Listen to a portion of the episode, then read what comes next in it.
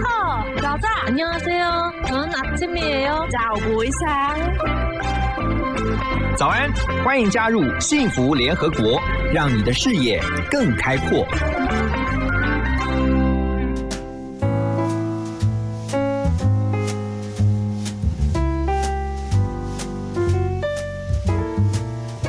大家早安，我是何荣，欢迎来到幸福联合国。每周一到周五的早上九点到十点钟，我在 FM 一零二点五幸福广播电台幸福联合国跟大家在空中聊天。呃，今天我觉得很特别的是，因为我们邀请到的来宾啊，他是一位外国朋友，而且呢，他写了一本中文的书。那这本书呢，我先来讲一下，书名叫做《穿越福尔摩沙》。法国人眼中的台湾印象，我们现在欢迎我们今天来宾庞维德 Frederick，维德好。呃，主持人好，各位听众好，大家好。哇，你都没有什么口音哎，有有有有很大的口音啊！你在等一下，在台湾待多久了？我台湾陆陆续续住十年啦。对嘿可是我知道台湾二十五年了，差不多因为。我知道你在大学的时候是学政治跟中文，是，所以你你那时候为什么会特别对中文有兴趣啊？我觉得那时候中国是一个很大的国家，嗯。在快速发展的一个地方，嗯所以我对那个地方特别感兴趣。那、嗯。那学中文的过程当中，我碰到台湾。，OK，那台湾那时候二十五年前正在迅速的民主化的过程当中，嗯，以至于我觉得，哎，那个地方特别有意思，特别有趣，是，我想要知道多一点。所以你也去过中国大陆，有有。对不，对？甚至我在那边工作过，在工作过。对，然后也在那边也学中文，对然后后来是在过程当中知道台湾，就到台湾来。对，你谈一下到台湾来的第一印象，还记得是几年前吗？一九九五年的时候啊，嗯，夏天呢、我第一个印象是台北好热，然后那时候在 到处应该更热吧？这也 对不对？气候变迁、啊、Global warming，对啊应该是的。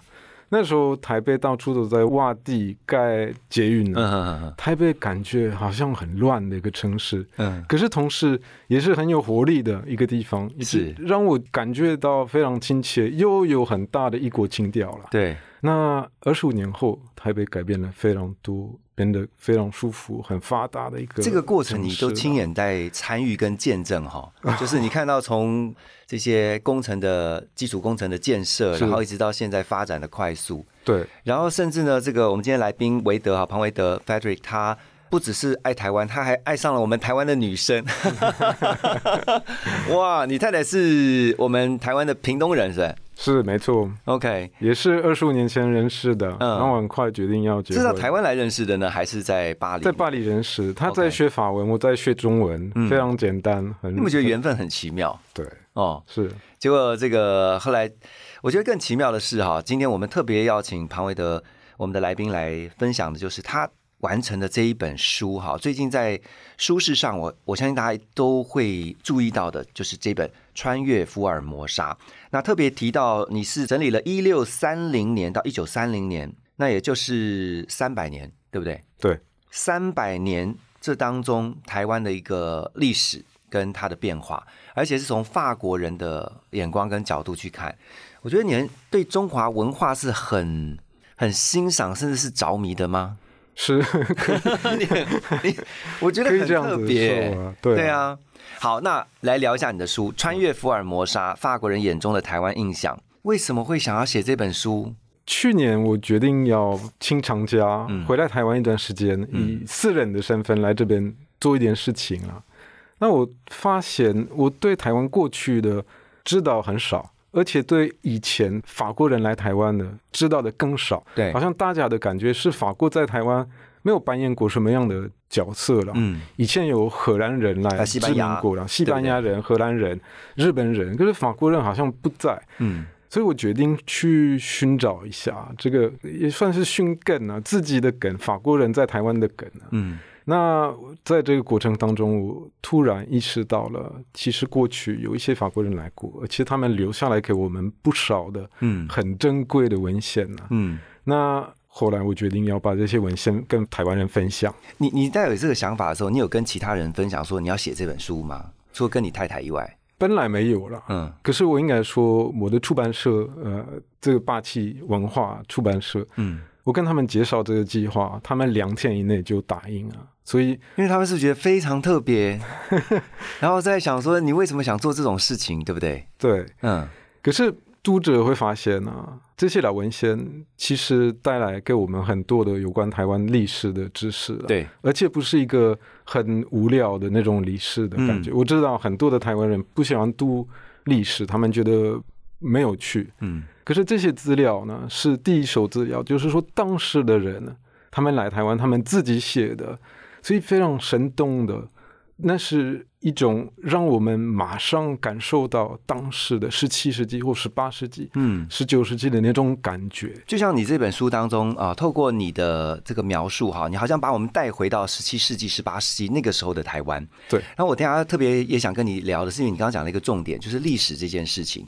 看完你的书，我会觉得你真的比台湾人还了解台湾的历史，就是比大部分的台湾人，因为大部分的台湾人可能对于台湾的历史哈，其实大概都一知半解。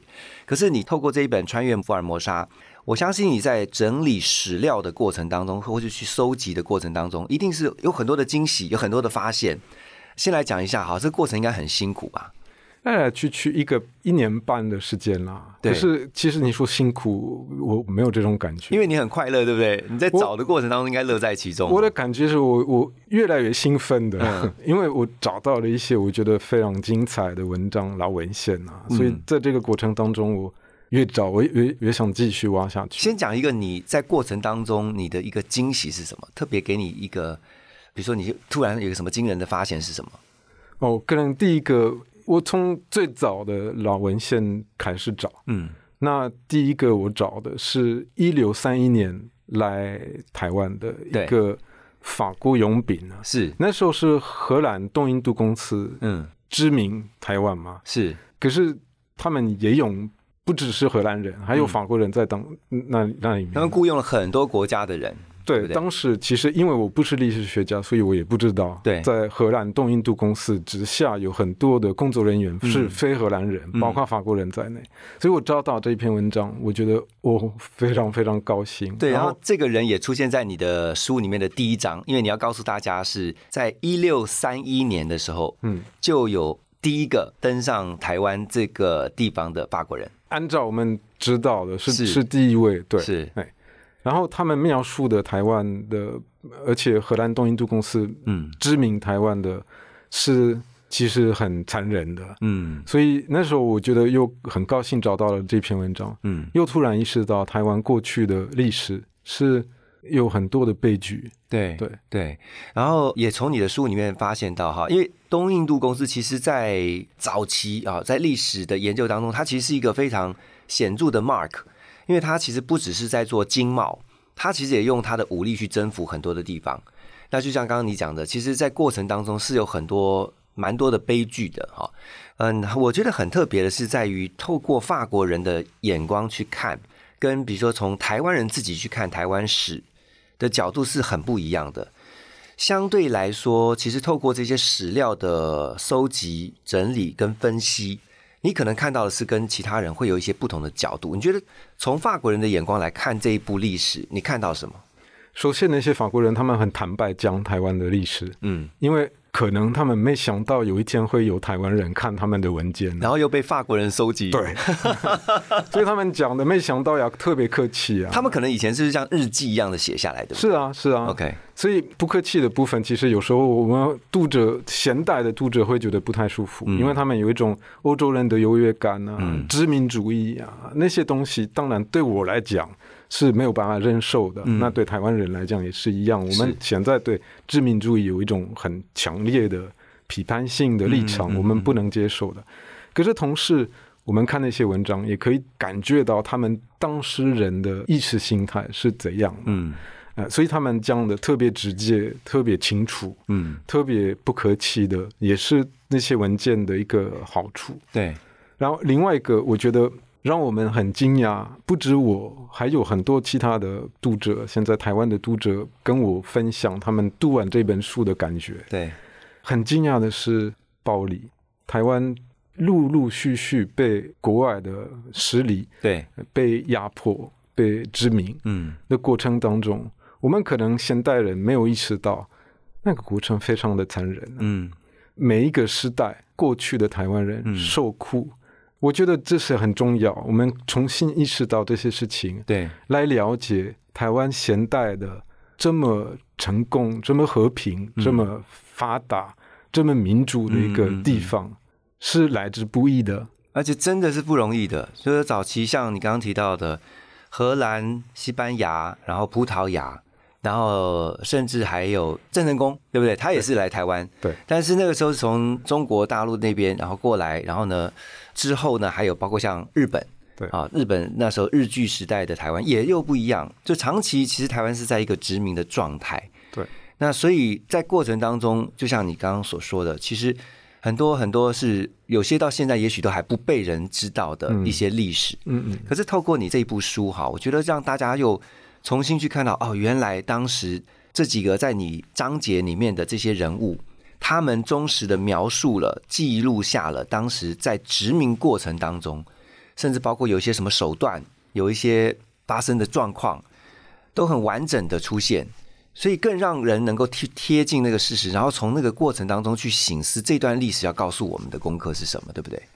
我想很多的台湾的读者看完这本书，嗯会改变他们对自己土地的过去历史的印象。嗯这是我现在意识到的。嗯很多的台湾人可能以前没有读过很多的台湾的历史，三四十年前的学校的历史课程里面几乎没有台湾，都是中国的对，都是中国的，对，所以对很多人来讲，看一点这样子的第一手资料，当事人在描述台湾的状况，嗯。呃，会改变他们对他们自己台湾的观点了。对，因为像前一阵子才有一部那个公共电视，他们就拍了一部什么斯卡罗，是是，其实里面有一个法国人啊，那个是那个李先德嘛，我记得嗯他是法国人，但是他是是。归入美籍，对。然后因为就是被派到福建，然后又到台湾来做这个就是展开这个搜救任务了，就一连串的故事，就发现原来其实很早期台湾就应该有东西方的这种交流了。很特别是这一次，你透过几个不同人物的角度，跟他们所记载的日记啊，或是这些杂记，像是刚刚提到第一个在台湾的法国军人，他是在东印度公司，然后被害尔过来，对，然后呢，还有像国王的侍卫长、神父也是。嗯，呃，我相信大家对于这种传教士，应该就是早期一本到现在，可能国民政府从大陆来到台湾，嗯就是很多从海外到台湾来宣教的这些传教士，其实也后来就在这边落地生根了。嗯。你为什么特别从这几个不同的章节，然后透过这些人的眼光，希望是提供一个更全面的观察吗？是一方面，我在寻找在法国国家图书馆的那些老文献当中有没有有关台湾的。对，那我找到了几千页的资料，可是大部分的资料是一些人在巴黎坐在那边用其他的二手资料来写台湾的东西。对，我觉得有意思，可是我感兴趣的不是这个，嗯，我感兴趣的是来过台湾的见证者来描述他们自己在台湾的经验。是，第一手的资料比较有意思。嗯那当中也有神父，比如说十八世纪一七一五年有一个法国神父来，嗯，呃，大家都会觉得哦，法国神父、天主教的神父来是来传教嘛，可是不是。对，他被康熙皇帝派到台湾来绘画台湾的地图，是用欧洲当时的技术来画台湾的地图。嗯，可是当然，他手呃康熙皇帝的人物，他还是画了一个地图。对，可是在这个过程当中，他也收集了一些资料，嗯然后把他看到的写一封信寄回去法国。对，那这封信就在书里面啊。嗯，他描述的台湾十八世纪初的状况也是非常有意思啊，包括汉人跟原住民的关系。嗯我觉得其实这本书里面呢、透过这些法国的老文献，我们一路看到很多原住民在台湾的重要的地位。嗯，当然，台湾现代的社会里面，原住民人口占全台湾人口的百分之对，呃左右。可是回到十七世纪初，一六三零年代，几乎所有的台湾人口全部都是原住民嘛。对，那那些法国人他们会慢慢的介绍这样子的一个状况，嗯让我们重新意识到台湾的原住民对台湾的历史的重要的地位。是，其实常听我们节目的听众朋友都知道，我们常常在跟大家分享一个概念，叫做文化同理。就是因为像比如说法国人，或者是其他像什么刚刚提到的西班牙、葡萄牙、荷兰，他们到一个异地，一个不同于他们原来国家的地方的时候，他们最先会遇到一定是文化上的冲击，因为不同的文化其实会造成冲突的，甚至可能一开始会因为误解，然后误会，然后就开始嗯。不知道该怎么解决这些问题，可能就先用武力镇压，可能就用高压统治，嗯，但是在过程当中发现，其实不同是很正常的，对不对？对，嗯，这是很重要的。我觉得有很多篇文章是让人很感动，因为那些法国人来台湾，从不知道地方，然后有一种排他性，然后有那种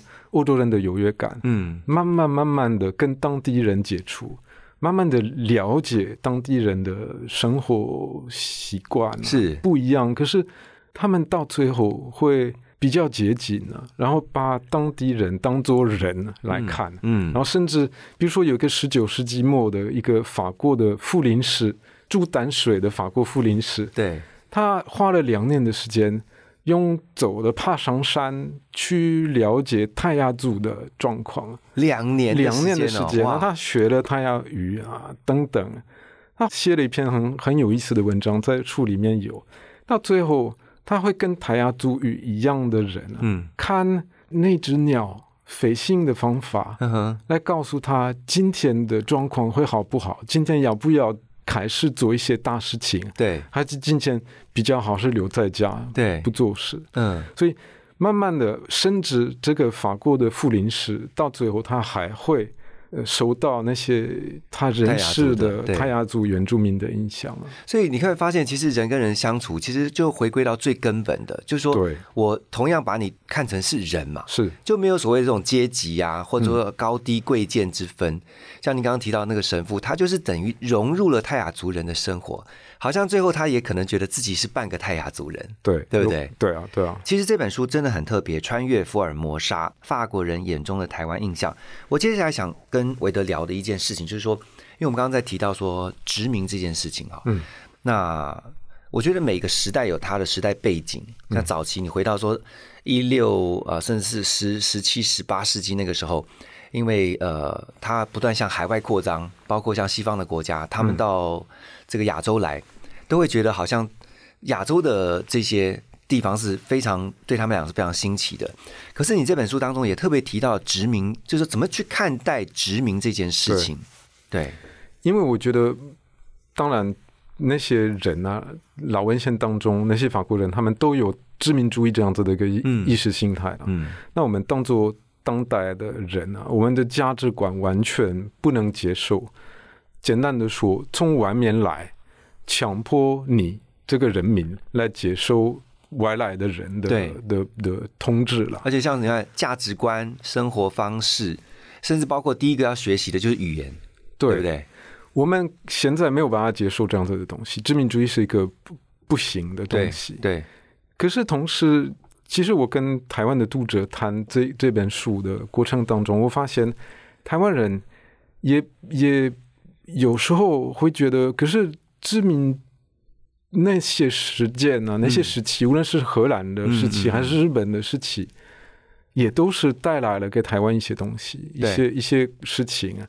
所以我后来想一想说，对，要小心不要去否定台湾的，比如说五十年的日日据时代，是。这个对台湾来说也是很重要的，嗯。而且当时的台湾人也是有从外面引来一些技术，也有抵抗啊，对。也有台湾人去去反对，对。去斗争啊，所以这个斗争跟反对的过程也是一嗯。个社会会长大、社会会变强的嗯。的一个过程啊。是，以至于我觉得现在我们看待殖殖民主义还是没有没有变，跟我们当代人的价值观是完全不符合的。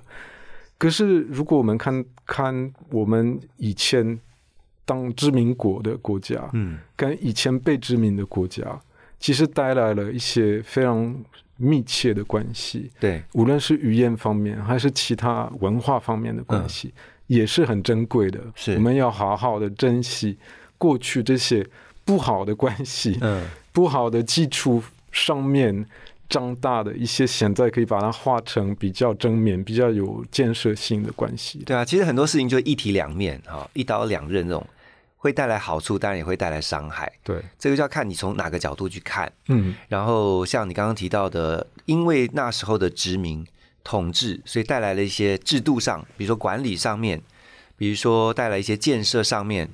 啊，不管是从最早期荷兰人到后来呃比较近代的，就是像日本的统治哈，那所以，可是对于呃曾经殖民被殖民过的，像台湾来讲，嗯，呃，在这一群呃被殖民过呃曾经生活在这一段时期的，以至于到后来都还有影响的，嗯，呃，我们这一群人，你会怎么去呃希望能够去分享你你自己的想法，哪些想法？其实我我看台湾的这个这篇历史，我很惊讶的一点是，发生过那么多的冲突，嗯呃，无论是哪一个时期，有很多的暴力、残忍的状态。可是台湾的奇迹之一，是到最后，人家族群之间有办法超越这个冲突，嗯呃，往和解的方向走。对，呃，你看台湾现在的状态是每个族群，韩人、呃原住民之间，嗯，甚至韩人之间，因为过去漳州跟泉州来的人呢，对，也是互相，对，啊，而且客客家跟跟闽南也会互相就抢地盘，对不对对？？对，所以所有那些族群有办法超越冲突，而找到一个和解的路线，是最珍贵的，是我们现在最最需要珍惜的、保护好的一个状态了。我觉得其实你刚刚提到一个很重要的，我觉得这不只是在台湾，也不只是在亚洲，而应该是全球。嗯尤其像现在这个疫情，其实前一阵子疫情，大家在讨论说啊，这疫苗的分配。嗯，那有些人会觉得第三世界国家因为他们的资源比较少，所以他们是不是就等疫苗的速度比较慢？嗯，可是你会发现，其实如果按照这样的价值去运作的话，最后其实受害的也是先进的国家，因为这个感染是全球性的。嗯，所以其实基本上应该又回归到我们刚刚提到的，应该把每一个人都当成人，对，倒没有所谓的高低贵贱之分呐、嗯哦，对哦。其实你是希望透过你的书让大家重新去思考这个问题吗？一呃我我我是觉得每一个读者有应该有他自己的看法了。对，我我我想保持一个很开放的状态，我不想把我的历史观念嗯，强加于读者。懂，我想提供给大家一些第一手资料，然后每个人都可以从那些过去的人写的文章嗯来来有他自己的思考，嗯从他自己的观点出发了，嗯有一点自由吧。嗯，对就是你提供了一个好像一个思考的平台，然后每个人看完之后，相信他一定有不同的感受。有的人可能看完发现，哇，原来这个历史是这样的，啊、过去经历了这么悲惨或者说残酷的事，这个历史，但是也有很多在这些过程当中看到的人性温暖的那一面。所以每一个人其实看完之后，他一定会想说，那我有什么样的一些反省，或者是反省完之后，嗯我能够有什么样的一些作为，能够让我们这个社会更好，对不对？是啊，其实我发现，我跟一些读者聊天啊，我发现每一个人都会有一些觉得有一些很惊讶的部分，然后有些很感动的部分。嗯，反正总体来讲，会改变他们对台湾的过去历史的的看法了。其实透过这本书呢，有很多很多可以值得思考跟甚至是反省的。那但是呢，在反省之后，我相信一定是更正面的影响，因为我们都希望不只是 Formosa 这块美丽的宝岛更好。其实你如果推到更广泛一点的，这个全球就讲 World Peace 嘛，嗯，就如果人能够和平相处，能够和平对待，彼此尊重，这个世界其实就不会有这么多的问题了，是对不对？，对。其实我看完这些过去的很残忍的历史，台湾能够达到这样子现在的这个状态，嗯是非常值得学习的。嗯台湾对我来讲有三个契机。第一个契机是大家都知道的经济方面的嗯发展啊，四十年来的从一个比较不那么好的状态，嗯变成全球最发达的经济体之一了。嗯，这是很大的一个成就。是从台湾人的观点来看，第二个奇迹是一个民主的奇迹。嗯。台湾的人民因为斗争 有办法对对对。建立起现代的社会是。当中的非常自由、对人权保护做得很好的一个政治制度，嗯。也是非常值得佩服的。嗯哼。然后最近的第三个奇迹，对我来讲，就是疫情政策的面对这个 COVID nineteen 的的事情，台湾其实有办法把病毒挡在外面，然后甚至过去几个月，病毒对，在台湾的社会当中嗯。发展，就是一度非常紧张，有办法把它压下来。压到零。对，也是我像世界上其他国家没有做到的，没有成功的，嗯。所以我也是觉得从法国的观点，从欧洲的观点来看，其实我们在台湾现在有很多可以学到的东西，嗯包括疫情政策，欧洲做的其实跟台湾比起来是很不好，应该这样子承认的。不过我从这个韦德的分享哈，我我其实看到了两个字，就叫谦卑，就是 humble。嗯因为我从你的分享当中，我看到其实，因为常常会觉得说，好像外国的月亮比较圆啊，或者说 有的时候，其实我们常常会有这种种族也好，或者说阶级也好，这种意识形态或这种刻板印象。可是我觉得在你的书里面，你特别要强调一点，应该是说，我们应该是平等对待。然后，如果对方有什么值得学的优点，我应该是向他学习，然后把它当做是我的一个可以改变，好或是改进的一个力量。